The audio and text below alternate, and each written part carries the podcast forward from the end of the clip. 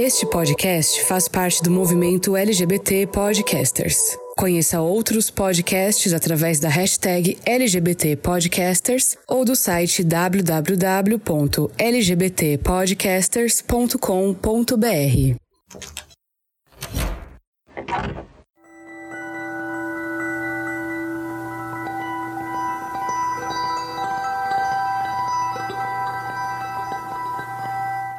Quem é que cuida do que é invisibilizado? Mulheres já são questionadas e desvalidadas o tempo todo. Somado a isso, vivemos em uma sociedade heteronormativa que não insere mulheres lésbicas com naturalidade e realismo. Nossas vivências tendem a ser mais julgadas e condenadas, seja do que vestimos, como somos e de quem amamos.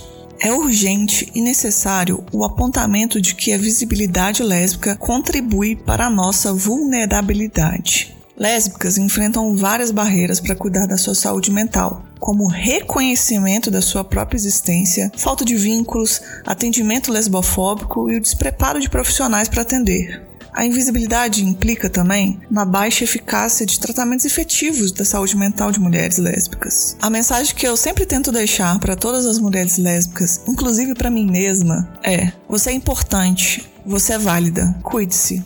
Olá, queridos forasteiros! Eu sou a Letícia, sou do Sapa Justa, mas estou aqui no Fora do Meio, fazendo as devidas apresentações para o Fernando. E hoje a gente vai falar sobre saúde mental, com foco em mulheres lésbicas, para a gente continuar aí no mês que acabou de passar da visibilidade lésbica, e também para a gente começar entrando nos novos episódios que vai ser sobre saúde mental da comunidade LGBTQIAP+. Mas vamos pro armário aberto? Armário aberto. Agora eu chamo Angélica, por favor, se apresente aqui, nossa convidada de honra. Olá, Letícia, pessoal do Fora do Meio, obrigada por me receberem aqui. Meu nome é Angélica Glória, sou psicóloga, sou mestre em psicologia social e tenho um trabalho de atendimento clínico, né, psicoterapêutico, voltado exclusivamente para mulheres lésbicas, né? E aí por isso estou aqui para falar um pouquinho sobre essas temáticas com vocês hoje. Seja muito bem-vinda, Angélica. Obrigada. Angélica, acho que para a gente falar de saúde mental lésbica, a gente tem que começar com um clássico, né? É, eu, como uma mulher lésbica, me reconheço nisso, então imagino que muitas também se reconhecem. Queria que você falasse um pouquinho sobre a heterossexualidade compulsória. A gente escuta muito falar, mas às vezes a gente nem sabe o que é isso, né? Que a gente tá repetindo. Sim, pois é, né? É uma super questão, né? Assim, eu acho que é o principal fator responsável pelo adoecimento mental de mulheres lésbicas, né? Não só mental quanto físico também, né? A gente acaba vendo isso em outras esferas da vida de mulheres lésbicas. Enfim, tentando trazer para uma linguagem um pouco mais clara, né, tentando trazer de uma forma mais palatável, a heterossexualidade compulsória nada mais é do que um termo criado pela teórica lésbico-feminista Adrienne Rich, que ela criou esse termo para dizer como a heterossexualidade é uma ferramenta de opressão, né, incendida em cima de mulheres que diz que elas precisam ser heterossexuais, né, ou seja, elas precisam se relacionar com homens, né, como se fosse algo natural, algo genético, algo normal do ser humano, do sexo feminino, né, assim, e isso afeta mulheres, todas as mulheres, né? Não só mulheres lésbicas, mas também mulheres bissexuais ou mulheres heterossexuais, né? Assim, ou mulheres que acham que são bissexuais ou mulheres que acham que são heterossexuais, né? Porque isso causa um rebuliço, uma confusão na vida de mulheres, né? Assim, ah, será que eu sou hétero? Será que eu sou bi? Será que eu sou lésbica?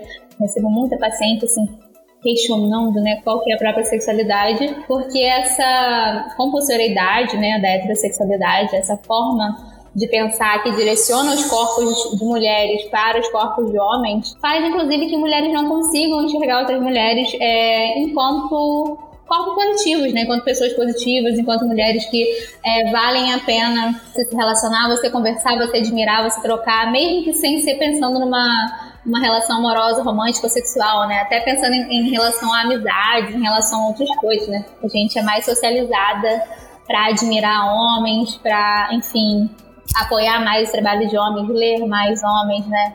É, e isso dificulta também enxergar mulheres como sujeitos que a gente possa desejar, né? Assim, porque se a gente não vê nada de bom nisso, né? Por que eu vou gostar de mulher se todas as características que eu admiro estão em homens, né? Assim, e acaba que isso é uma coisa que é muito verdade, né? Assim, a gente vê na sociedade, ah, O que, que eu acho legal, falando numa perspectiva pessoal, né? Assim, o que, que eu acho legal? Eu acho legal pessoas que colocam seus planos para frente, tocam suas coisas, pessoas que são independentes, pessoas que têm uma, uma visão intelectual da vida, mas que não deixa de ser prática, enfim, pessoas ativas.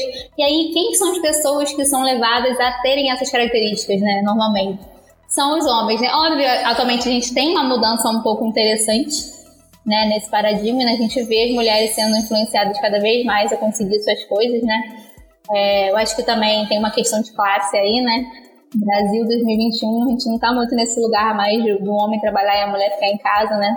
A mulher tá trabalhando também, né? Mesmo em relações heterossexuais, para conseguir, às vezes, o básico para uma família, para uma casa, né? Mas assim, a gente ainda sabe que são os homens que são estimulados a terem grandes conquistas, grandes feitos, terem hobbies interessantes, né? Às vezes você acha que você está super interessado no cara, mas você está achando legal que ele toca guitarra, que ele escreve, que ele gosta de cinema cult. E aí é algo que eu, go eu gosto, né? Não, eu gosto de tocar guitarra. Quando eu era adolescente, eu achava que eu estava apaixonada por vários homens que tocavam guitarra, mas eu não sabia que era eu que queria tocar. Mas pra mim era impensável. Não, jamais vou, vou saber fazer isso, né? Agora, depois de velha, eu tô fazendo aula de guitarra. velha não, né? Mas assim, podia ter feito quando eu era adolescente, né? Tipo, qual era o meu problema que eu não podia?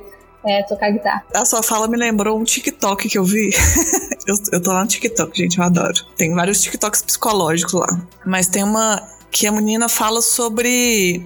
Eu nem sei se isso é uma questão documentada, mas eu tenho experiência de convivência com várias amigas. Que mulheres que se descobrem lésbicas tipo, tardiamente, né? Não que eu acho que existe alguma coisa tardia, mas é porque a gente acha que tem sempre que ser na adolescência. Mas eu tenho amigas que foram com 26 anos, 29 anos, eu conheço pessoas que foram com 40 anos, e essa menina do TikTok, ela falava uma coisa que tem a ver com isso, né? Porque a gente não é ensinada a admirar a mulher. Às vezes uma mulher, ela admira a outra, tem desejo pela outra, ela nem entende que isso é um desejo. Ela falou isso assim, e eu fui falei, gente, isso faz tanto sentido assim, eu fui conectando. Às vezes a mulher, primeiro que tem aquela coisa que a gente ah, ou você vai tratar isso como uma rivalidade, né? Tipo, ah, você não tem que admirar uma mulher, você tem que competir com ela. Como você vai amar alguém que é seu objeto de competição. Mas também tem esse lado de que às vezes você tá admirando, tá desejando e não entende que aquilo é um desejo, né? Sim, com certeza, né? Assim, isso que você falou. Às vezes, assim, muitas mulheres, independente de serem hétero, lésbico, enfim, olham pro passado e lembram que sempre tinha, assim, uma melhor amiga, que você era meio obcecada por uma, por uma melhor amiga, assim, aí tinha uma coisa de rivalidade, mas também tinha uma coisa de admiração, de querer estar sempre junta, né? E aí a melhor amiga, às vezes, arruma um crush né? Um garoto que gosta. E aí você fica com ciúme, mas aí você acha que tá com ciúme do, do garoto, né? E você pensa, não, eu também gosto dele. Você gosta dele, eu também gosto dele, né? Eu escutei muito isso, não foi nem 5, nem 10, nem 15 vezes. Eu escutei muito essa história, né? Da melhor amiga, obsessão pela melhor amiga que você vai ver. E que também é comum em homens gays também, né? Assim, eu já escutei algumas coisas a, a ver com essas de colegas gays também falarem que, tipo, ai, de acharem que eram alguém que, que eles estavam, sei lá, é, rivalizando ou achando que tinham que disputar um espaço para ver quem era superior, mas na verdade estavam interessados e não achavam que isso era uma possibilidade, né? Tem principalmente adolescente que ainda não tem muito esse referencial, né? Acho que depois que a gente. Atualmente, hoje em dia, eu acho que a, a galera mais velha consegue ter um pouco mais. Mais velha, não, assim, tô falando 25, 30 anos consegue ter um pouco mais de referencial hoje em dia, né, do que os adolescentes mesmo, principalmente a galera que tem 20 e poucos anos agora, né. Hoje em dia eu vejo muita, muita gente falando sobre lesbianidade, assim, mais jovem, TikTok, né, assim, galera lá adolescente, né, 16 anos. Como jovem tá chique demais lá. Sim, é, na minha época de adolescente tinha nada disso. É, você tá falando isso aqui, eu tô pensando, gente, eu com, quando era adolescente, o que que eu fiz? Eu fui lá pegar o ex-namorado da minha amiga. E, e agora eu tô pensando aqui, eu, eu repeti muito tempo que esse foi o único homem que eu gostei. Foi o ex-namorado da minha amiga. Agora eu tô, vou levar isso pra minha terapia. de nada. Isso que você falou, né? De não entender que às vezes uma admiração é desejo e às vezes achar que uma admiração por homem é desejo, né? Trocar as coisas assim, né? Eu lembro que quando eu era adolescente eu era completamente obcecada por essa estética Kanye West, desses cantores de rap tipo Tyler The Creator e tal. E eu ficava tipo, não, esses homens são máximos, eu acho eles incríveis. E aí algum desses homens que falava comigo na vida real, não esses homens, mas assim, as pessoas que tinham esses os homens que tinham estilos e tal, de seu Kanye West falando comigo. É, e aí eu ficava tipo, ah, dá um tchau, tipo, entrava surto, queria sair de perto, ficava ansiosa, ficava nervosa, não era isso, né? Eu queria ser aqueles caras, né? Eu via aquela, aqueles uhum. homens com atitude, que usavam várias roupas maneiras e que, tipo, tinham um super estilo definido, que chegavam nos lugares, faziam acontecer, eram super admiradas, né? Tipo, eu admirava aquilo, né? Era uma coisa que eu queria e que, pra mim, enquanto mulher, enquanto adolescente, mas que já é socializada enquanto mulher desde que nasce, né? Não via isso como uma possibilidade, né? As coisas que dizem pra gente não tem nada a ver com você, enfim, chegar com o pé na porta, fazer acontecer, ser admirada, tocar seus planos, né? E acho que tem muito disso também, assim, né? Nessa questão da atração por homens, né? De mulheres. E você tá desde criancinha lá, né? Andando no parque, o povo falando, ah, lá, vai nascer o namoradinho. Ah, isso aí é colocado, né, o tempo todo. Então, você, é difícil você desassimilar isso, né? Sim, total. E aí, tipo, você você, às vezes mulheres ficam nervosas perto de homens, né? Assim, nessa fase de adolescência que meninos heterossexuais assim são muito, muito péssimos, né? Assim, falam umas coisas péssimas, fazem coisas. Adolescente é uma coisa complicada, né? Mas assim, geralmente os meninos heterossexuais são uma coisa que dá vontade de arrancar a pele do corpo virar do lado vez. E aí as meninas ficam nervosas, né? Perto do dos, dos caras, as pessoas falam, olha, tá nervosa, tá apaixonada, tá gostando, né? E a gente cria essa narrativa desde nova, né? Tipo assim, ah, você tá nervosa perto de um cara que está com medo dele, sei lá, passar mão em você ou te roubar um beijo, né? Tem uma coisa de adolescente querer roubar beijo, que é muito cool você roubar beijo dos outros. E aí você tá nervosa, né? Porque você tá nervosa tem alguém ali que, enfim, tá te deixando, sei lá, meio em alerta, né? Ou meio desconfortável, ou sempre reparando no seu corpo. E aí você tá nervosa. E aí cria-se toda uma narrativa, né? De, bom, se você tá nervosa, então é borboleta no estômago. É atração, tá apaixonada, não tem jeito. Fala pra ele, fala pra ele. Aí cria toda uma coisa, né? E a gente cresce achando que desconforto, ansiedade, qualquer coisa do tipo perto de homem significa atração, né? Porque você tá nervosa, então que mexeu com você, então significa que isso é o desejo, né? E aí vira uma coisa muito complexa, né? Que pode afetar mulheres até depois de adultas. De ficar achando que qualquer situação de, sei lá, de medo, ou de vulnerabilidade, ou de ansiedade significa atração, que é muito perigoso, né? E, e você falando isso me levou muito para essa minha fase de adolescência. Eu tô fazendo análise aqui, tá, gente?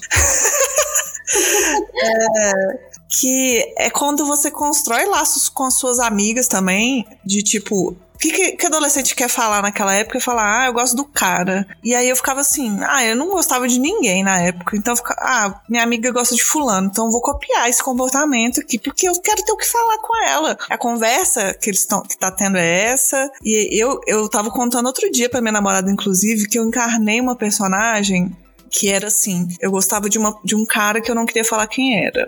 E aí um dia. e aí um dia alguém foi e falou. Eu conversei com um amigo meu, sei lá o que, e falou assim: hum, você gosta dele, né? E tal. E eu ficava assim, não, não negava, nem afirmava. Eu deixei o burburinho se criasse por mim? Criei todo, todo esse personagem que não gostava de falar sobre isso e tal, que eu gostava em segredo. Mas sim, não tava acontecendo nada disso. Eu só queria ter um assunto para fazer parte, sabe? O adolescente quer se pertencer, né? Quer pertencimento. Sim, é. A inclusão social é uma coisa muito importante pro, pro jovem, né? Pra criar o caráter do jovem, pra criar essa a persona, né? A subjetividade do jovem desde novinho, né? Quando eu era adolescente, eu inventava que eu não era bebê, eu tinha beijado. e aí, que aí, somos, não se mete não, sou misteriosa. E aí, tipo, as amiguinhas não tinham beijado, e eu, não, que bebê, meu filho. É, é mentira. É, mas, mas, tem muito isso, né? Assim, e, e aí, isso que a gente falou, né? Ainda é, assim, a raridade, né? Assim, a menina fingir que gosta de alguém ou fingir que beijou, né? Geralmente não, elas são levadas a realmente beijar alguém ou namorar alguém, ou enfim, até transar com alguém para poder ter assunto, né? Assim, eu tava vendo esses dias aquele é, reality Brincando com Fogo Brasil, não sei se vocês viram ou ouviram falar, que é assim, para botar um monte de gente jovem, assim, de biquíni, pessoas malhadas de academia numa casa, e aí eles têm que ficar sem ter nenhum contato físico um com o outro, resistir a essa tentação, e aí, no final, se eles conseguirem resistir, eles ganham 500 mil reais. É, sei lá, duas semanas. E aí, assim, você vê o quanto a heterossexualidade é muito forçada, assim. Se eu sou psicóloga, então reparo muito, mas assim, eu não sei como que as pessoas não reparam. Porque, assim, as mulheres, os caras chegam e as mulheres ficam tipo, uh, maravilhoso! E a cara delas tá assim, né? É, não dá pra quem tá ouvindo ver minha cara, né? Mas enfim, eu tô com uma cara de lazer, completamente paisagem. A cara dela está completamente paisagem e a voz, uhul, muito gostoso! e a cara não muda, né? E aí os caras chegam e aí, tipo, tem aquela coisa do ai meu Deus, quem vai me achar bonito? Quem eu vou achar bonito? Vou ver aqui quem tá no páreo pra mim, quem não tá, quem você, eu vou ser muito areia pro caminhãozinho, quem não vai me querer. E aí as coisas, os casais meio que se formam, né? E as mulheres não suportam ficar perto dos caras elas beijam os caras, os caras estão sempre perto dela, né? Tipo, querendo. Às vezes elas não querem beijar para não perder o prêmio, e eles estão, tipo, vindo com o braço para beijar e tal. E elas estão lá conversando, falando, ah, falando, que adoram ele. É um estilo documentário, né? Tem, acontece a cena depois mostra as pessoas falando olhando pra câmera, né? Contando como é que tá aquela situação. E aí depois mostra mostra uma cena qualquer de um cara chega tentando beijar a mulher e a mulher falando, não, tá muito difícil resistir. A mulher tá com a cara de paisagem. Tá muito difícil de resistir e tal. E depois mostra ela falando com as amigas.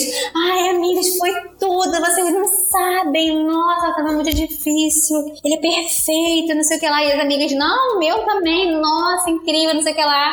E aí elas ficam o tempo todo muito felizes discutindo com as amigas o quanto é incrível, são incríveis. E os caras o tempo todo entre si discutindo o quanto as mulheres são gostosas, vão pegar e vão fazer acontecer. E, e elas não suportam a deles. E é muito engraçado, porque realmente, assim, você vê que tem uma, uma coisa social muito grande, né? Elas, elas têm aquela, aquela aquela tribo né, de mulheres, todas as mulheres, que ela, o assunto é esse, né? O assunto é como que tá sendo esses relacionamentos incríveis que elas não suportam nem ficar tempo suficiente junto com eles para viver mais, para contar mais, né? Parece que realmente é acontece para poder contar. Uma outra você vê que realmente tá investida, né? Assim, você vê que ah, sempre tem uma assim que realmente tá afim de beijar o cara e tal, não tá resistindo, mas assim, é sempre uma de 10. Uma de 6, 7. Eu não sei como as pessoas não percebem, que pra mim é muito claro.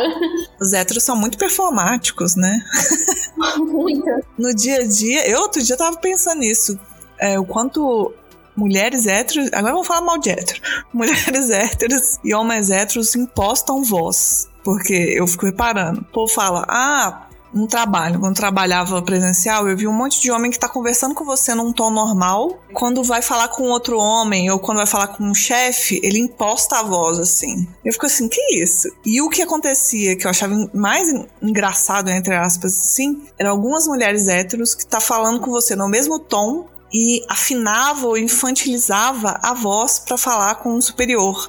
Eu ficava assim, que isso? E aí, se, você ficar reparando nessa dinâmica que os héteros fazem, é muito estranho, porque muitas das vezes um homem gay ele é, imposta a voz por medo de agressão, né? Agora, o, os héteros estão fazendo o quê, sabe? Eu acho, sei lá, tô viajando aqui. É, meio performático mesmo, né? Assim, você vê que tem uma coisa meio de um teatro, né? Uma performance, assim, que não é natural mesmo, né? E aí tem gente que fala que, ah, é, homens gays e mulheres lésbicas estão forçando, né? Ai, tá, tá forçando masculinidade, tá forçando uma feminilidade. Mas aí, quando tá conversando com outro homem... Ou então uma mulher tá falando normal com você, vira... Isso é o natural, né? Natural falar assim. Isso aí que é o natural. São eles que forçam isso. Isso eu acho mais engraçado. Você parem, gente, façam esse exercício. Reparem nos héteros. Eles estão performando o tempo inteiro. Por isso que são assim. Deve ser muito triste. E aí é isso, né? Tipo, eu acho que isso tem muito a ver com o que a gente estava falando, né? Da afetação de, da saúde mental de mulheres lésbicas pela heterossexualidade compulsória. Uma das coisas é justamente essa, né? Assim, você não entender que você não é naturalmente hétero na maioria das vezes. Eu não tô falando que não existe, né, heterossexualidade natural, né? não sou dessas pessoas também. Tem uma galera que acha que não existe, né? Todo mundo é, é bi, todo mundo é gay, todo mundo é lésbico. Não acho que é isso, né? Eu acho que realmente tem pessoas que se atraem pelo sexo oposto, você vê, assim, tipo, raríssimas vezes, mas, tipo assim, tem gente que você vê que, não, realmente, é uma coisa aí. Tipo, tinha uma nesse Brincando com Fogo, vou falar só em linguagem Brincando com Fogo agora. Tinha uma nesse Brincando com Fogo que ela tava, tipo, nossa, muito interessada no cara. O cara tava com uma cara de deprimido, o tempo todo assim, ai, tá muito difícil resistir. E a mulher tava, tipo, subindo em cima dele e tal, tipo, você vê que realmente essa mulher, ela não tá performando. É, mas era uma. E aí, assim. É, Vou ter que assistir esse programa agora. Tem que ver. Assiste. Vale a pena, deu muita risada. E aí, isso é uma das principais coisas, né? Você vê que mulheres, de maneira geral, elas nem entendem que a lesbianidade é uma possibilidade, né? Elas nem entendem que elas podem se relacionar com outras mulheres e às vezes têm esse desejo, né? Assim, tem essa identificação com outras mulheres, tem essa atração, mas que não enxerga como possibilidade. Acho que já começa por aí. né, as afetações da saúde mental de, de mulheres. E aí tem uma série de outras coisas, né, assim, que eu tô acabando sem falar das mulheres lésbicas, tô falando de mulheres de uma maneira geral, porque eu acho que não tem como descolar uma coisa da outra, né, quando a gente fala de heterossexualidade compulsória, porque aí tem um monte de mulher que não é lésbica, mas que se relaciona muito com homem e só tem relacionamento problemático, relacionamento esquisito, tudo, tudo, tudo tem uma, um defeito, tudo tem uma coisa que não serve, e aí, tipo, ela não repara, né, que às vezes, assim, talvez o que não esteja servindo seja o homem, né? Talvez o problema seja esse. E é muito triste de ver, né? Assim. E isso continua afetando mulheres lésbicas, né? Independente delas se, se descobrirem ou não. Tem gente também que acha que assim, descobri lésbica, agora eu não sou mais afetada pela heterossexualidade compulsória. Venci, agora passa essa página bola para frente não é bem assim, né? A gente, infelizmente, continua sendo afetada, né? A gente continua de uma forma ou de outra, né? As formas são distintas, né? Tem a questão da, da solidão, né? Assim, que eu acho que é uma das dos desdobramentos da heterossexualidade compulsória para mulheres lésbicas, que aí que se assume mesmo, né? Porque quando você se assume e aí às vezes sua família te deixa desamparada, né? E às vezes nem te desampara totalmente, né? Assim, continua falando com você e tal, continua vendo lá no Natal, não sei o quê, mas fica meio estranho, né? Fica meio, a relação fica meio fragmentada. E aí, e os amigos, às vezes, antes de uma mulher se descobrir lésbica, eles acham ela muito legal, enfim, muito divertida, e daqui a pouco ela se assume lésbica e as coisas às vezes mudam ela começa a ter outros pontos de vista em relação a várias coisas que antes ela fazia e que ela começa a achar talvez mais problemático, mais estranho, ou ver que fazia as coisas só porque era forçada, só porque queria se agrupar, né, se enturmar. E os amigos começam a achar aquela chata, né? Assim, acho que muita mulher que se descobriu lésbica aqui já teve uma vida heterossexual, entre aspas, né? Assim, ou uma vida bissexual, que já ficou com homens, já namorou com homens, mas que aí depois descobre que é lésbica, muitas já ouviram, nossa, você ficou chata depois que virou lésbica. Que houve? Lésbica é chata é uma coisa muito comum, assim, né? Tipo, parece que você vira uma pessoa que não tá mais entretendo, né? Você, poxa, mas você é mulher, você tava aqui entretendo a gente, festa, beijar todo mundo, fazer tudo legal que a gente quer. Poxa, agora você tá chata, agora você tá se priorizando, fazendo o que você quer, agora você não tá mais, é, enfim, servindo de entretenimento aqui pra gente, né? E eu acho que é uma coisa que é muito ruim de você ouvir, né? Ninguém quer ser amiga chata, né? Amiga que não é divertida, que não é engraçada. Isso acaba levando as mulheres lésbicas, empurrando elas pra uma um, lado mais de, de adoecimento a ver com essa solidão, né? Porque ainda, mesmo assim, em espaços que às vezes se dizem progressistas, a gente tem uma dificuldade é, de aceitar mesmo mulheres lésbicas, né? Enquanto pessoas normais, sem ficar falando com pessoas chatas, ou falando que ai, estão problematizando muito, ai. É, tô falando assim, de uma bolha, eu acho que uma bolha ainda, né? De mulheres lésbicas mais politizadas, né? Que começa a questionar uma série de coisas. E tem pessoas que não, né? Pessoas que, enfim, se assumem lésbicas e é isso. Continuam, às vezes, tendo uma, uma os colegas ainda muito heteronormativos, continuam uma vida ainda assim, e que aí às vezes conseguem, né, continuar no grupo, continuar no grupo de amigos e tal, porque, sei lá, não vão questionar muitas coisas, né, não tem a ver você ser lésbica e você questionar. Lésbica você se interessar por mulher, né, você não tem que problematizar nada para você virar lésbica. Isso daí é uma coisa que às vezes acontece. É, e aí eu vejo que as mulheres que chegam para mim na clínica já são mais dessas, né? Que já começam a problematizar uma série de coisas, já começam a problematizar como elas estavam se vestindo antes, de uma forma é, muito que elas não queriam, que elas estavam desconfortáveis só para realmente agradar os outros, para se enturmar. Ou às vezes elas conseguem cortar um cabelo porque elas agora elas não têm mais essa preocupação de é, parecer lésbica, né? Porque antes, não, vou cortar o cabelo, vou parecer lésbica. Aí elas conseguem cortar o cabelo, mas aí elas acabam sentindo que elas têm que é, compensar pro outro lado. Não, agora eu tenho que encher minha cara de maquiagem pra poder não ser demais, né? Não ficar muito nervosa, não ficar muito, ai, a lésbica radical poxa, você tá muito radical, peraí, seja lésbica, corta o cabelo, pelo menos, não, pelo menos um batomzinho, não, um vestidinho também, não vamos exagerar, né, pelo amor de Deus. E aí, isso é muito complicado, né, porque pessoas acabam se afastando, eu acho que é uma coisa que as pessoas não falam muito, mas tem muita gente que se afasta e, e às vezes não são pessoas ruins, né, são pessoas que são amigos, que são pessoas próximas, que são pessoas que não são preconceituosas, assim, conscientemente, que não vão chegar na cara da mulher e falar, ah, você é uma lésbica nojenta, eu não quero estar perto de você. Não, são pessoas que, enfim, ah, não, isso aí, é todo amor amor, todo amor é válido, mas que não vão ficar tão confortável às vezes pra estar com essa mulher, ou não vão querer ouvir tanto é, as reflexões que essa mulher tem a fazer, né? Ou vão estar querendo sempre lembrar, ah, mas você tá falando que você se relacionou com um cara porque você não queria, mas você queria, você falava pra mim que você queria, que você tava atrás de cara, é, você tava falando pra mim que você tava vestindo assim porque você queria, mas você queria, você comprava as coisas, você comprava batom, você comprava esmalte. Tipo, tem pessoas que não entendem, né? É, eu entendo que nem tudo é maldade, né? Assim, eu acho que também não é, não cabe a ponta dedos, né? Ah, você é um otário porque você fez isso com a lésbica. Mas a pessoa não, ela não tem noção, assim, tem muita gente que não tem essa informação mesmo, né, assim. Essa coisa que você falou da, da solidão e do desamparo mesmo, né? Isso aqui me lembrou, isso aconteceu umas duas semanas atrás, uma uma mulher que eu não conheço me mandou um inbox e aí descrevendo, tipo assim, o que, que ela tava sentindo. Ah, eu não sei, acho que ela tem 19 anos não sei o que, está acontecendo comigo, tô pensando em mulher. E começou a descrever várias coisas de sentimento por, que ela tá se sentindo e falando, não tem ninguém para conversar, todo mundo que eu, ao meu redor é super conservador e tal. E, e, aí eu tenho um podcast, assim, que eu converso sobre coisas, mas eu não sou psicóloga, não tenho informação nenhuma para dar conselho, eu acho. Mas assim, quando ela me mandou, eu fiquei preocupada porque eu fiquei nesse ponto, falei, é uma solidão, por isso que ela tá pedindo ajuda para mim. Falei, eu vou oferecer o que eu posso oferecer, que é conversar com ela. Então conversei com ela, a gente foi conversando, eu fiquei vendo se, olha, Será que não tem ninguém mesmo ao seu, ao seu, redor? Porque se não tiver, tudo bem, não saia, não se coloque em risco e tal. E ela foi pensando, foi lembrar de alguma uma pessoa que, enfim, poderia ser apoio para ela e tal. E foi assimilando. Mas ao mesmo tempo que ela tava falando comigo dos medos dela, sobre o que ela tava sentindo, ela tava com aquela coisa de que ela tava fazendo alguma coisa errada que as pessoas iam afastar dela. Isso foi o que mais tipo assim, quebrou meu coração, assim, né? Depois fiquei, achei bom, porque eu acho que a, gente foi uma bom conversar com ela, mas esse medo tava implícito, o medo de não ser aceita, o medo de ser abandonada, e isso eu não poderia falar com ela, porque isso pode acontecer, né?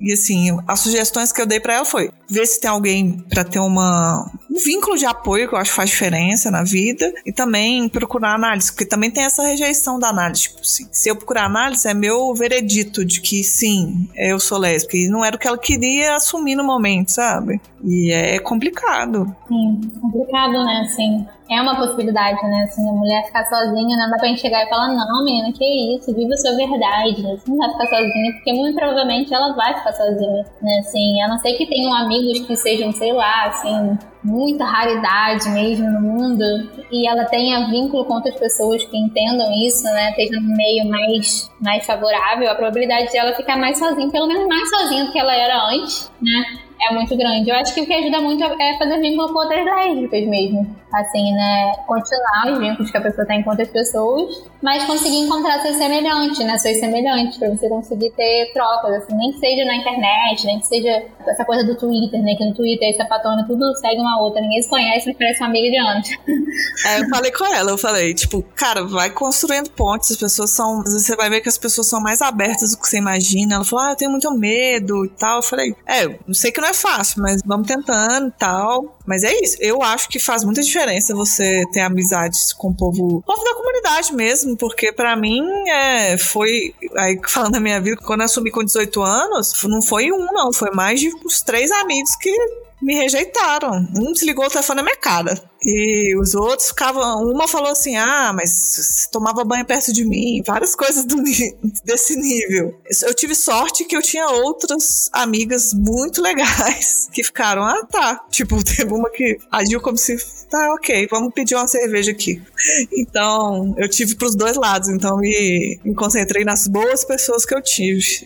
Que eu tenho até hoje, inclusive. É, eu tive pessoas que se afastaram também, assim, foram bem esquisitas. Tive pessoas que eram super amigas de tempos atrás, famílias super conservadoras, que também agiram como se não fosse nada, que eu fiquei muito surpresa, porque eu jamais esperava. E tipo, ah, é, que legal, então deixa eu ir conhecer essa namorada. Tipo, eu, esperava que ia, sei lá, me crucificar. E tive pessoas que não, que foram essa coisa que eu falei, né, que não foram uma, essa, essa coisa direta, né mas que você vê que se incomoda. Vê que se incomoda que você não fala mais de homem, vê que você... porque eu não me assumi com 18 anos, né? Eu tive uma vivência bissexual antes de me descobrir lésbica, porque eu achava que eu era bissexual.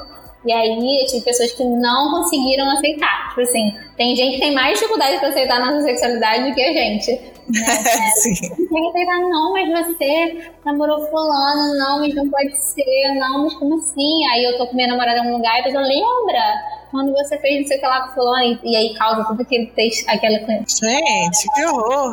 É, mas eram pessoas que jamais chegavam pra mim falando assim, não, eu odeio isso, não, sou preconceituosa, não, não, jamais, eram pessoas progressistas, uhul, fora Bolsonaro, é, e que a gente vê que, tipo, isso tem em qualquer lugar, né? Pessoas que não aceitam tem em qualquer lugar. Mas, enfim, aí, essa mulher, por exemplo, vamos dar um exemplo dessa pessoa que falou com você, pra dar um gancho aqui contra a coisa que a gente ia falar. Ela resolve procurar terapia, né? Vamos supor, ela procura terapia, ela pensa, não, quero me entender, quero descobrir o que, eu sou né? E aí ela chega na terapia e ela fala, né? Talvez as coisas que ela tá sentindo, não sei o que ela falou pra você, mas enfim, vamos supor que ela chega na terapia falando. E aí, às vezes, ela é recebida por psicólogos que não fazem a menor ideia do que estão fazendo com mulheres lésbicas, assim. Eu fiz um fio no Twitter recentemente, assim, e falando sobre isso, né, sobre coisas que psicólogos não devem fazer com mulheres lésbicas, assim, eu entendo que a clínica individual se dá no acontecimento, né, em cada encontro, mas tem coisas que você não pode fazer, né, assim, a gente tem, uma, tem um limite também que esbarra na ética e, assim, é, recebi muito, muita, muita, muita resposta de mulheres lésbicas que passaram as coisas que eu falei, né, foram coisas que eu falei que também já, já recebi pacientes na clínica que falaram que sofreram isso. E aí, assim, psicólogos que sempre. Ah, mas você é lésbico, isso aí é porque seu pai é morto. Então você tá querendo arrumar um problema em relação a isso. Ah, você é lésbica, na verdade, porque você tem uma relação ruim com sua mãe, você procurou outra mãe. Ah, enfim. Você é lésbica porque você tá querendo sair da sua zona de conforto. Você fica com homem. É, é desconfortável mesmo. Você não tem que ficar na sua zona de conforto, né? Assim. A psicóloga que mostrou foto de homem sem, sem roupa nu para paciente lésbica e falou, falou assim: vem cá, vamos ver, você não sente nada, vamos ver se você não tem atração mesmo. É real, sim. Psicólogo que questiona a pessoa que já se relacionou com homem, já beijou um homem, enfim, que ela não pode ser lésbica. Porque ela já beijou homem, então se você quis, você não é lésbica. Acabou. Próximo, próximo tópico. E aí, assim, isso é muito complicado.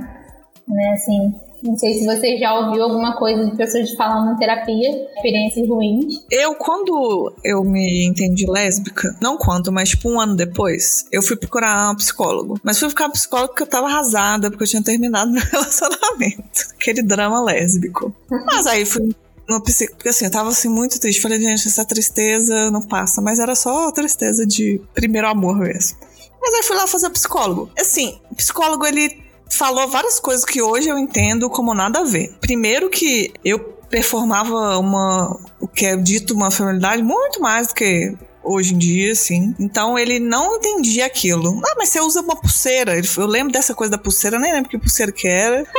que ele cismou com o negócio da pulseira. Eu fiquei, gente, a pulseira. E eu fiquei assim, eu já achei estranho. E aí ele, lembro dele fazer algumas dinâmicas também. Lembro que ele me pediu fazer um desenho. E aí eu desenhei um menino lá. Ele perguntou: por que você, você tá desenhando um menino? Eu falei, ah, porque eu não sei fazer cabelo. e aí ele. Tra... e ele trans... Aí eu ficava irritada porque ele transformava umas coisas, tipo assim. E aí, sem querer colocar alguma coisa assim, ele tinha. Ele foi até meio que indicação da minha mãe que conhecer de sei onde, ele misturava, o que para mim não é muito certo, algumas coisas da religião que ele acreditava. Então, ele era espírita, kardecista, e algumas coisas ele trazia isso para mim. Aí ele mandava umas palestras, e aí não sei se toda. Aí eu não tenho religião, então não posso dizer isso pela religião espírita, mas o que esse psicólogo me disse era uma coisa de espírito no corpo errado, uma coisa bem viajada, assim. Se não é isso, gente, eu não sei se o kardecista fala isso, mas ele me falou umas coisas desse tipo. E na época, eu não achei nada tudo muito exagerado. Eu tava assimilando aquilo, né? Hoje eu acho, assim, extremamente absurdo. Depois, falando em terapia, depois de muitos anos, fui fazer uma outra terapia. E aí, essa terapeuta era ótima. Não era lesbofóbica, não repetia essas coisas, mas ela não entendia nada do que estava acontecendo. do sentido de tipo qualquer coisa que eu dava exemplo, ela achava, ela nunca, parece que nunca tinha visto falar, assim, sabe? E aí era uma outra situação. Essa terapeuta eu não posso falar mal porque ela me ajudou muito em várias coisas, mas se ela não tinha, aí eu acho que era talvez um desconhecimento e não um preconceito, sabe? Foram vivências diferentes. É, porque aí às vezes a pessoa ela não tem noção mesmo, né? Assim, não tem noção de termos que a gente fala, de gírias que a gente fala, de coisas comuns, né? Aí eu acho que é, enfim, mais compreensível, né? A gente não tem noção de tudo, né? Às vezes chega um paciente pra mim que fala uma coisa que eu não. Palavras que eu nunca nem ouvi falar, né? Eu atendo pessoas online e atendo pessoas que estão do Brasil. Então, eu não, às vezes eu não sei o que a pessoa falando. Eu falo, calma aí, vamos me explicar essas vidas aí que você falou, né?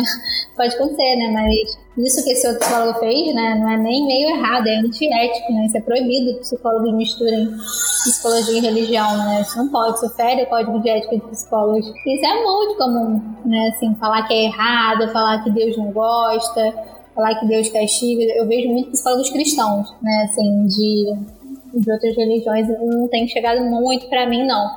Apesar de que deve ter também, né? Mas acaba chegando mais pra mim realmente dos psicólogos cristãos. Eu tive uma psicóloga, assim, um anjo, que ela sempre insistia que um amigo meu, eu estava secretamente apaixonada por um amigo meu, falava de mulher e ela não ouvia. Parecia que ela estava assim quando eu tava falando. Não tava nem aí. E aí eu falava, ah, não, tava lá fulana, fulana, fulana, fulana. E fulano? Eu vi o nome de um homem, parecia que acendia uma lâmpada na cabeça dela. Ah, é mesmo? E, e, você falou com ele? E como é que foi? O que você sentiu como? Gente! Eu ficava assim, não, mas bem nada ele, meu amigo. Com certeza que não é nada. Chegou um momento que eu já tava, tipo assim, a, a mulher tinha caminhado na minha cabeça tanto. Eu já tava assim, não, com certeza eu, eu mesmo não percebi que secretamente no meu interior, não era mais novinha, né? Tava na, na graduação então, assim, tipo, quando você. Acho que isso é muito perigoso também, né? Meninas mais novas, assim, que vão fazer terapia com profissionais, assim, no escuro, né? Sem saber quem é, sem ter indicação, sem ter um, alguma amiga, alguém que fez que, e que realmente achou bom, né? Se você, pô, as pessoas entram na sua cabeça mesmo, né? Como psicóloga, eu tento fazer meu trabalho mais ético como possível, mas não tem como, eu não vou mentir, vou falar assim, ah, não, nada que o psicólogo falar, ele vai entrar na sua cabeça. Não, assim, dependendo do que falar, mexe com você, né? Daqui a pouco você tá acreditando naquilo ali, né? Assim, chegou um momento que eu tava, tipo, olhando pra ela falando, gente, não é possível, eu gosto dele, eu devo gostar, né? Porque, tipo,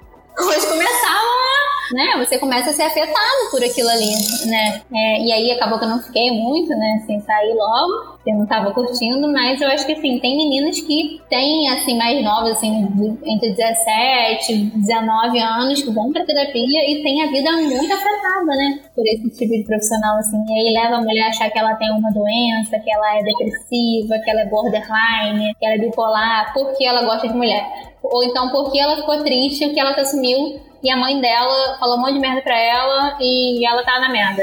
E aí, não, mas você tá depressiva, né? Pelo amor de Deus, vamos tomar um remédio. E começa, uma, entra numa coisa que não parece que não presta atenção nas opressões sociais que existem, né? Nas coisas que lesbofobia, né? E nesse tipo de situação parece que não, não escuta nada disso, só escuta, ah, estou mal. Ah, eu fiquei maluca porque minha mãe falou que eu sair de casa e quis me jogar na frente de um carro. A menina não fez nada, né? Pensou, não, você é borderline, você tá se cortando, você tá. E aí aumenta a situação, e aí a menina começa a tomar remédio. Daqui a pouco, muito nova, né? Assim, a pessoa muito nova tomando remédio também vai uma série de complicações. Né? Tem gente tomando remédio com 15 anos, 16 anos. Eu começo a falar que tem interesse por mulher, e aí você tem uma questão patológica, você deve estar, sei lá, alucinando e toma remédio, né? Uma coisa parece surreal, né? Tem gente falando, parece, não, pelo amor de Deus, ninguém faz isso, né? As pessoas fazem isso. E aí eu acho que enfim, isso precisa ser mais discutido, né? Não só entre a gente, né? Entre pessoas da comunidade, mas entre os profissionais mesmo. Qualquer profissional, né? Profissional homem, mulher, hétero, bi, lésbico, qualquer, qualquer profissional. Para as pessoas entenderem, né? Que você tem que saber atender uma médica, né? Não é porque você não faz parte dessa comunidade, né? Porque você não é isso que você vai falar qualquer coisa, né? Você vai chegar e vai levar essa pessoa a achar que ela tem alguma patologia, ou você vai tentar inventar alguma coisa, né? Porque tem muito psicólogo que gosta de inventar problema na vida da pessoa, né? inventar a questão. Você chega na terapia, você fala, ah, não, porque eu sou lésbica, né? Mas eu tô com uma questão que minha mãe morreu o psicólogo não escuta outras questões, né? Às vezes não escuta que você tá enlutada, ou às vezes não escuta que você tá com problema na faculdade, um problema no seu trabalho, só escuta assim, ah, é, você é lésbica? Como é que é isso, lésbica? É, mas como é que é isso? Você tem um problema no seu relacionamento, e aí, mas você é lésbica mesmo? Toda a sessão vai girar em torno da mulher ser lésbica, né? Às vezes ela não tem nada. Ah, tá bom, eu sou lésbica, mas assim, ah, eu sou lésbica, eu moro no Espírito Santo, eu tenho um cachorro salsicha, é só uma coisa, mais uma coisa na minha vida.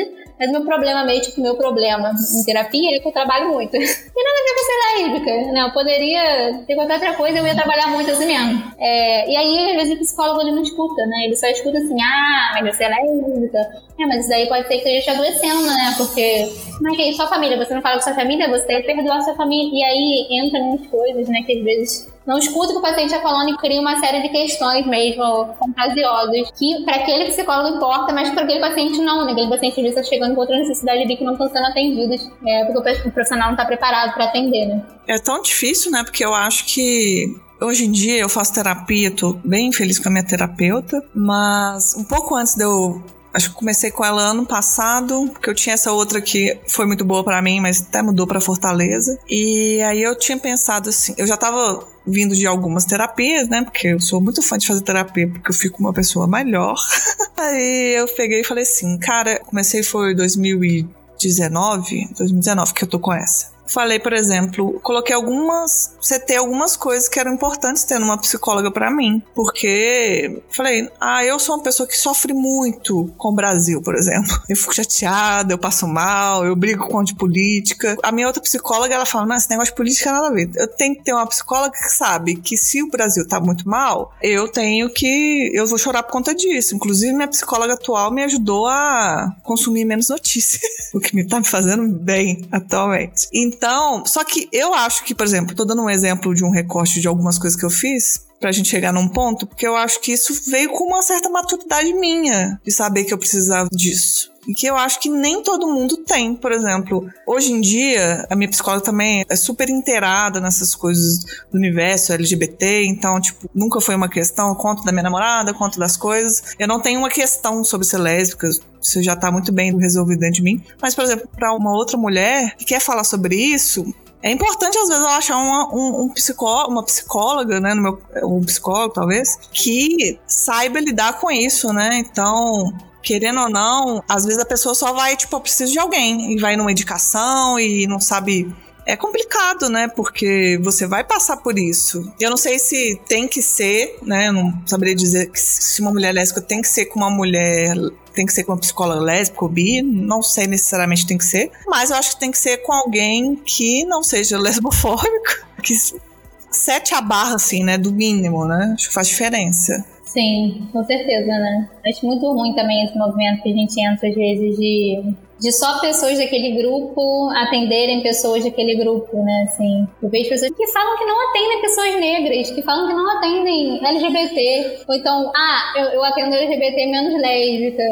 Eu assim, como Mas pode fazer isso? Assim, você pode atender quem você quiser, né? Assim, eu não atendo homem. É, chega um homem pra mim, ele pode ser homem, gay, negro, todas as opressões do mundo eu não atendo, porque eu não estudo isso, né? Meu foco de trabalho é mulheres lésbicas. Mas assim, eu fico meio, meio chocada, assim, de pessoas que, falarem, que falam que não atendem. É, não é porque assim, ah, não, eu trabalho com autismo, eu vou atender autismo. Toda a minha agenda eu vou preencher com autismo. São pessoas que não trabalham com nada, assim, pessoas que formam e estão ali, tipo, ah, eu preciso de pacientes. Então, você sabe que são pessoas que precisam de pacientes, que não tem, não tem assim, um foco, mas que falam que não atende porque não tem aquele lugar de fala, né? Assim, entra numa coisa meio lugar de fala, que eu acho que as pessoas compreenderam esse termo de uma maneira totalmente equivocada, é, principalmente profissionais, né? Assim, uma coisa é a gente tá no debate, né? Assim, ah, eu não vou falar porque eu não tô no meu lugar de fala, eu me sinto confortável porque eu não quero falar uma opinião que vai ser problemática. Tudo bem, né? Você não tem que ficar dando sua opinião e tudo, mas um profissional de psicologia Pra mim, um profissional de psicologia, botar no seu Instagram assim, não atendo pessoas negras, eu fico chocada como uma pessoa tem coragem de fazer isso. A pessoa coloca isso? Coloca, coloca, de boa.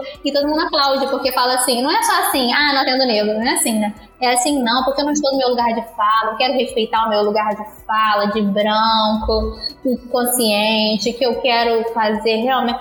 Mas é assim, eu acho que isso é uma saída muito complicada né? Assim, porque como que eu. É, como que eu não vou atender pessoas negras que chegam pra mim? Como que eu vou falar com o meu lugar de fala? Eu tenho que saber atender, eu tenho que estudar isso. Uma pessoa que chegar pra mim, eu não posso chegar pra ela, ela me contar uma situação de racismo e eu falar: ah, não, mas você não acha que você tá inventando isso? Ah, não, mas isso é uma questão sua. Você não acha que você é deprimido? Então por isso você tá falando que tem isso acontecendo? Não tem como, né? Não tem como eu, eu assumir publicamente que eu, que eu não vou me comprometer né, a fazer esse tipo de trabalho. É, diferente é uma, se uma mulher negra, uma, uma pessoa negra falar, ah, eu me sinto mais confortável com um psicólogo negro. Tudo bem, tá partindo da escolha dela, né? Diferente Sim. isso do que é. a outra pessoa falar, eu não. Aí eu acho meio zoado mesmo. É, porque assim, no lugar de cliente, né, de paciente, eu realmente fui buscar uma psicóloga com cara de lésbica.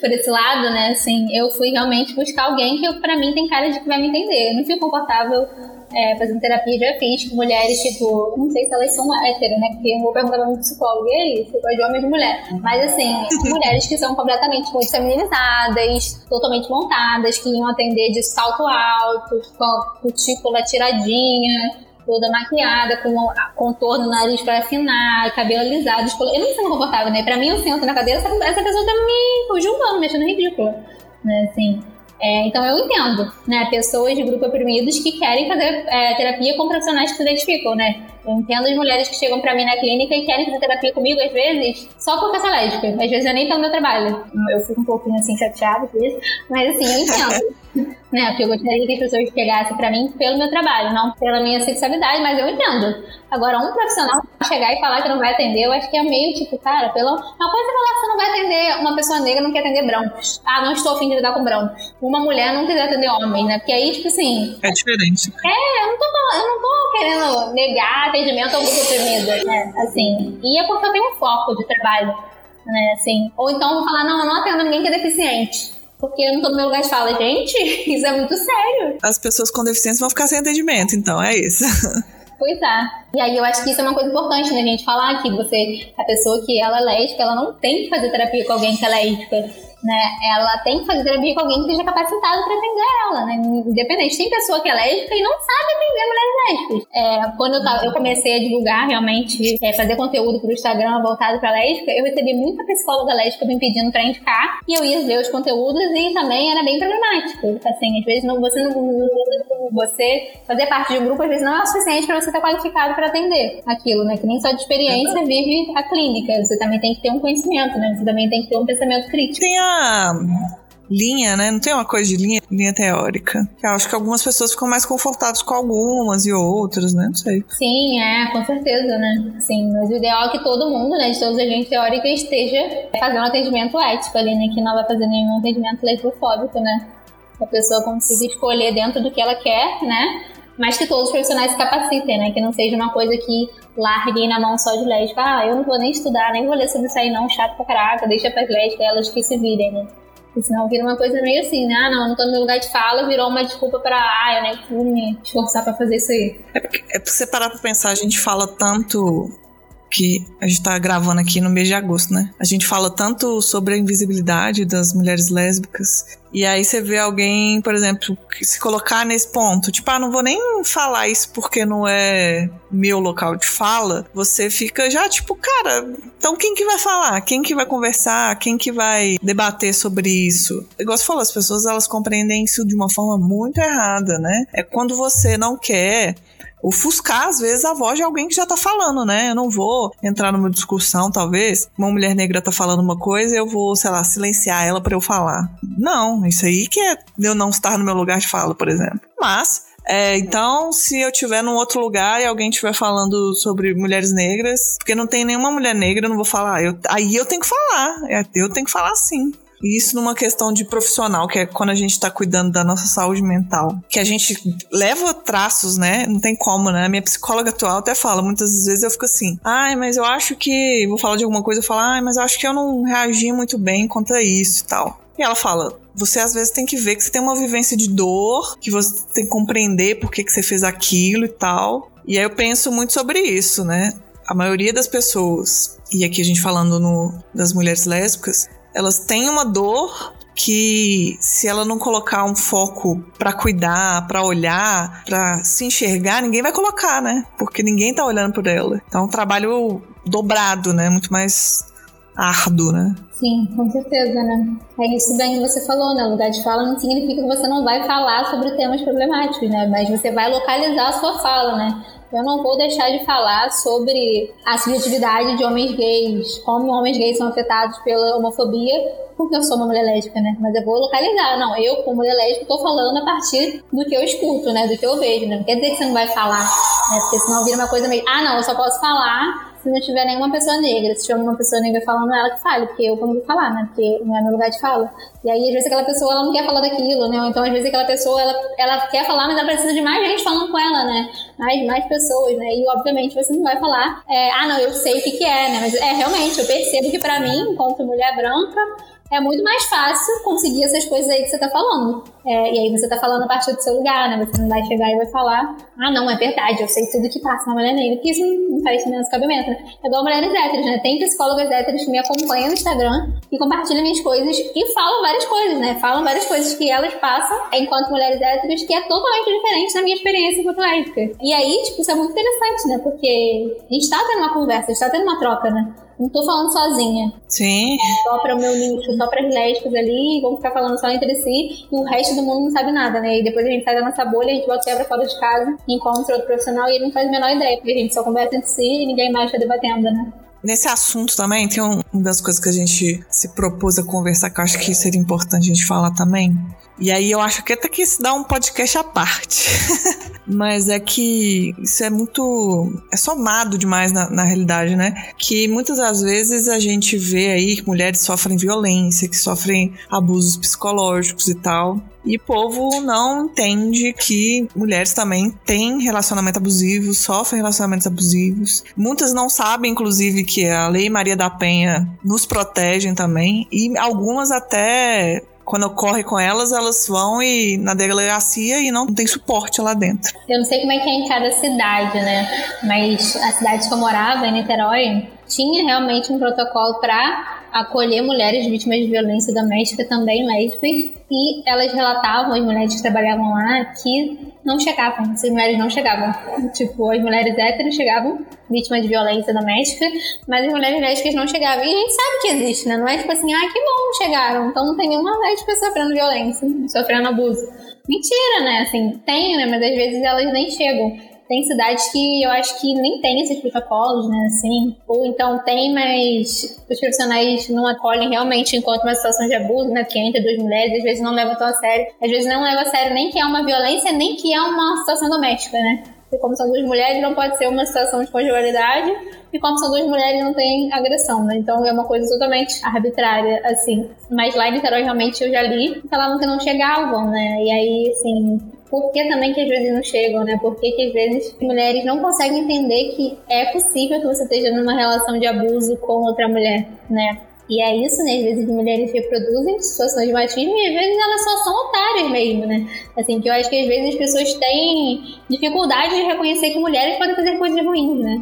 A gente começa a ler feminismo e a gente começa a ler o feminismo, a gente começa a ter uma visão de que, ai, tudo que é ruim tem a ver com o homem e que mulheres são anjos do campo e não fazem nada de errado. E é compreensível, porque realmente a maior pessoa que faz, o maior número de violência contra mulheres são homens. Né, isso não é uma coisa inventada, mas não existe essência feminina, né? Não existe essência do, do que é ser mulher, né? Ah, não, a gente nasceu muito boazinha e aí veio a socialização, a gente imitou o que é do homem e a gente virou malvada, né? Não é só isso, né? Assim, tem pessoas que realmente não têm menor consideração pelo outro, né? Não enxerga a outra enquanto um indivíduo digno de respeito, de amor, de cuidado, né?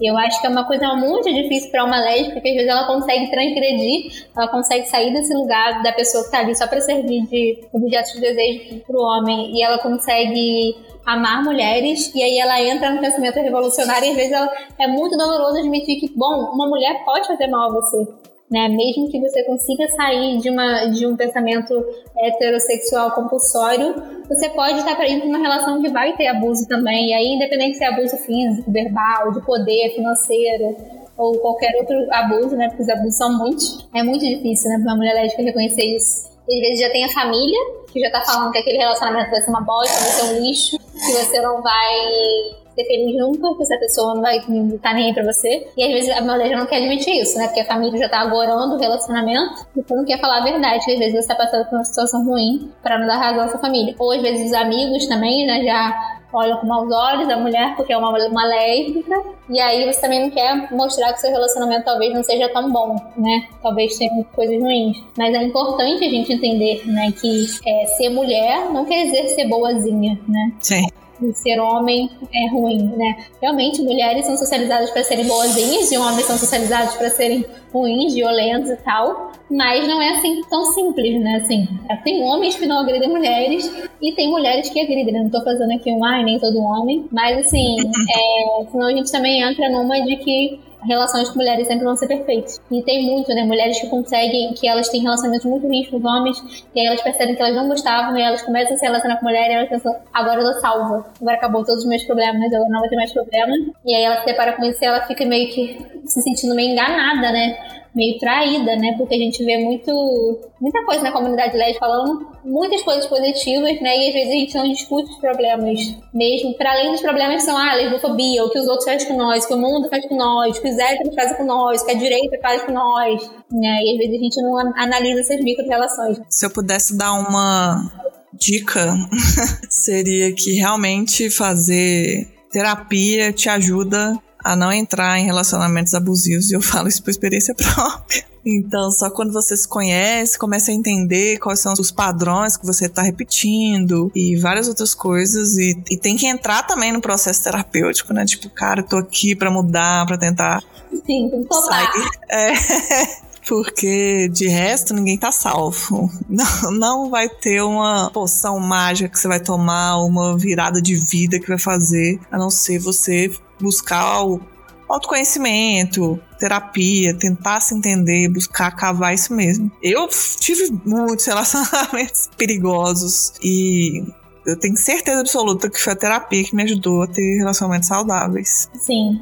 E até ajudar, às vezes, a mulher a ela não ser abusiva, né? A Sim. terapia pode ajudar também, né? Porque às vezes a gente. É muito comum também, assim, mulheres tipo, se descobrirem lésbicas e elas começarem a adquirir uma atitude raivosa em relação ao mundo, né? E é super compreensível, né? Assim, é uma coisa que a gente chama nos estudos a ver com lesbianidade de auto-ódio, né? Que a mulher lésbica, ela internalizar esse ódio que a sociedade tem por ela, ela mesma internalizar. Tem mulheres que têm isso, que você começa a se odiar muito, e aí você começa a querer fazer um monte de coisa destrutiva, né? A usar muita droga em nível, assim, quase beirando overdose, ou a beber muito, sempre dando PT, sempre tendo como alcoólico, sempre se autodestruindo, ou só se, se metendo em relacionamento com pessoas que, que realmente não são legais, ou uma série de outras coisas, né? E tem o contrário, né? Tem mulheres que elas botam esse ódio para outras, né? Assim, porque elas se descobrem lésbicas, às vezes elas ficam com muita raiva de terem perdido às vezes a adolescência ou perdido uma parte da vida ou perceberem que o mundo não está aceitando elas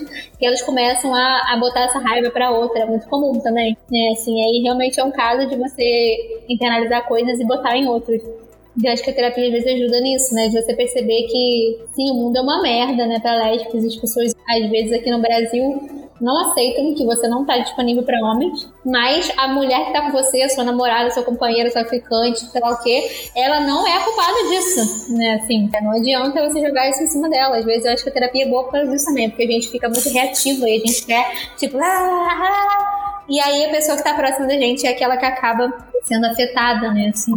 Eu acho que para as duas partes isso é bacana, mas não só terapia, né? É sempre bom estar atento onde a gente está se enfiando, né? Sempre é bom também sair fora. Às vezes reflexão demais também atrapalha. Ficar atento e forte. Acho que a gente tem pauta para falar, assim, três dias aqui, mas acho que a gente pode se encaminhar para o final. O tema tá muito bom. Se vocês quiserem, vocês pedem aí no comentário, manda inbox, fala: Fernanda, a gente amou a Angélica Letícia, bota elas de volta, que a gente quer uma parte 2 com os temas que não entraram. Mas agora a gente vai encerrar aqui e a gente vai pro bloco do Se Joga. Se Joga.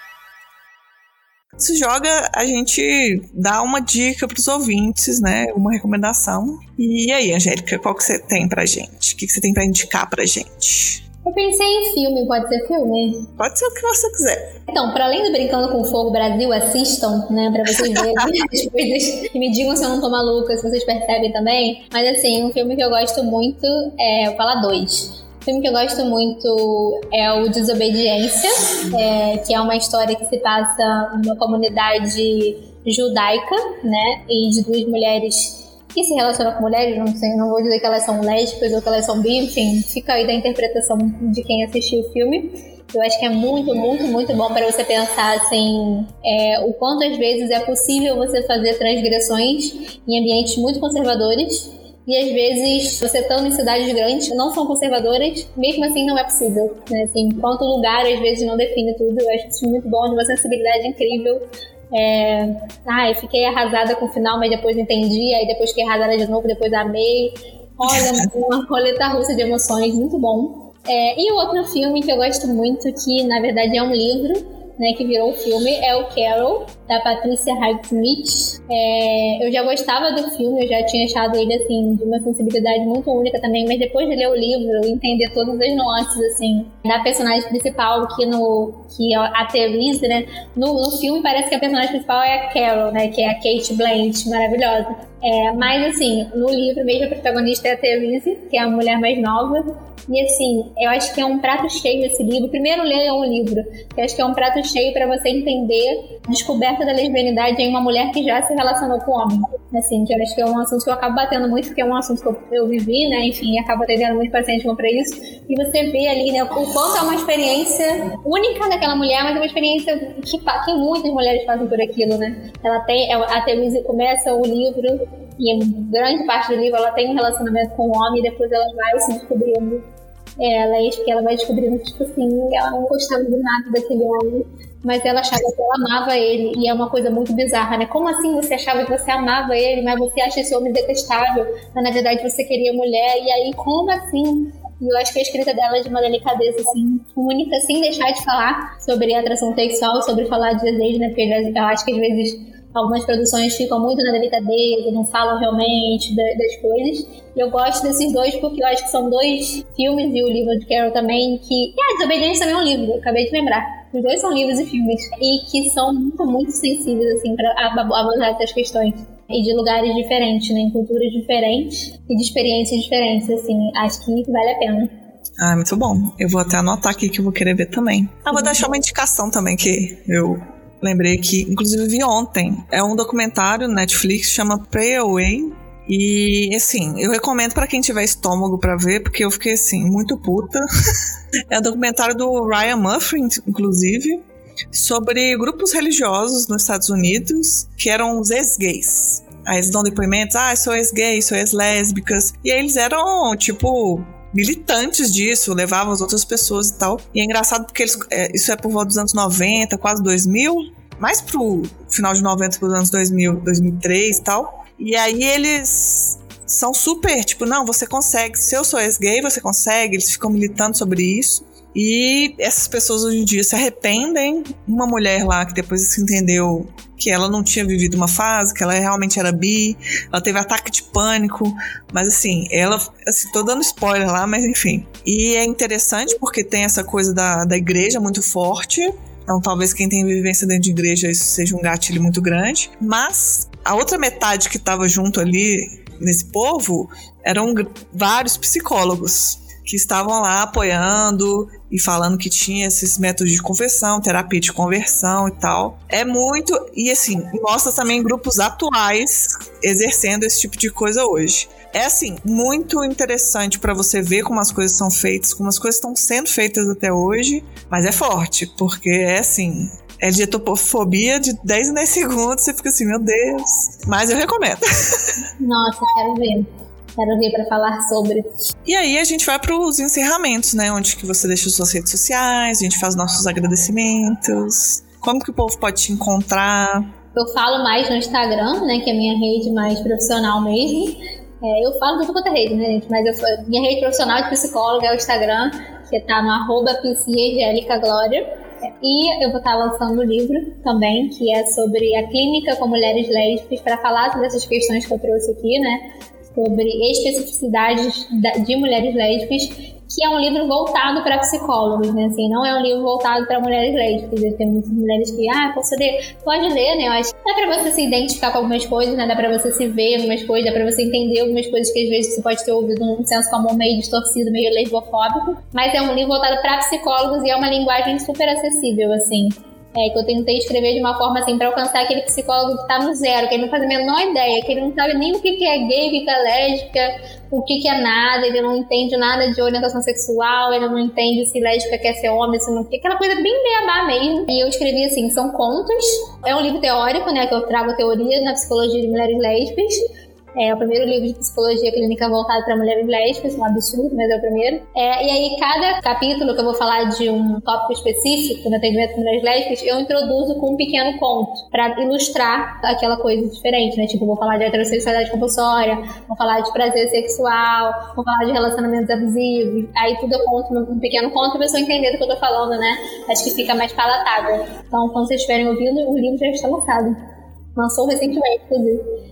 E vai ser bem legal, assim, quem psicólogos que porventura possam estar ouvindo, ou se você conhece psicólogos, estudantes de psicologia, indique que eu acho que pode ser bem legal, assim, para terem novos olhares, assim, né? O livro vai estar disponível na plataforma Wiclap, que é uma plataforma de publicação independente que eu publiquei por lá, em versão física, é, e também na Amazon, né? Tanto em versão física quanto em versão digital. E aí já vai ser bem legal, já tem alguns espaços assim voltados para o público LGBT, bibliotecas que já estão comprando também para instruir os psicólogos, acho que vai ser bem bacana. A gente vai colocar o link na descrição. Vocês me encontram como arroba sapajusta, no podcast Sapajusta, no Spotify, nas redes sociais também arroba sapajusta. Vocês já devem ter ouvido aqui que eu participei dos outros podcasts do Fora do Meio, mas para quem não ouviu, é isso. Então é isso, gente. Obrigada. Muito obrigada, Angélica. Adorei sua conversa. Já vou levar tudo pra minha terapia. Ai, obrigada, gente. Obrigada por me chamarem, por me chamarem pra por eu ter me convidado, né? Na verdade, me chamarem, não, eu que me convidei. Obrigada por toparem conversar comigo. E, pô, gostei muito, achei que foi bem bacana. Se for rolar a parte 2 mesmo, me chamem, que eu super vou topar. Achei bem bacana trocar, a gente pode conversar mais. Perfeito.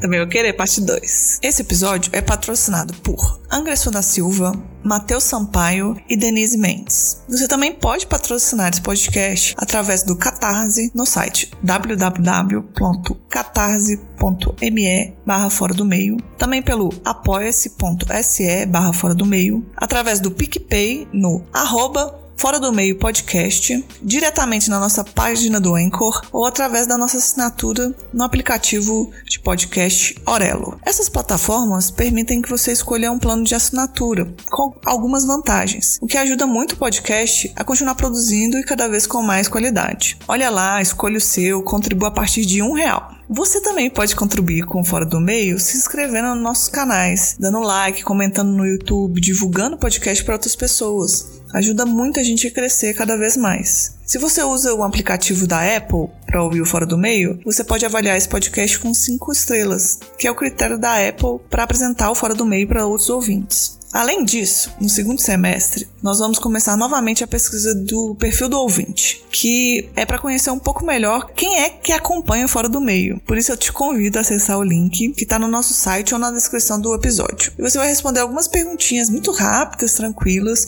e vai ajudar muito o Fora do Meio a produzir episódios cada vez mais com a cara da audiência, qualificando o conteúdo. Então é isso, gente. Muito obrigada. Obrigada, Fê, por, pela oportunidade de estar aqui falando para os ouvintes do Fora do Meio. E até a próxima.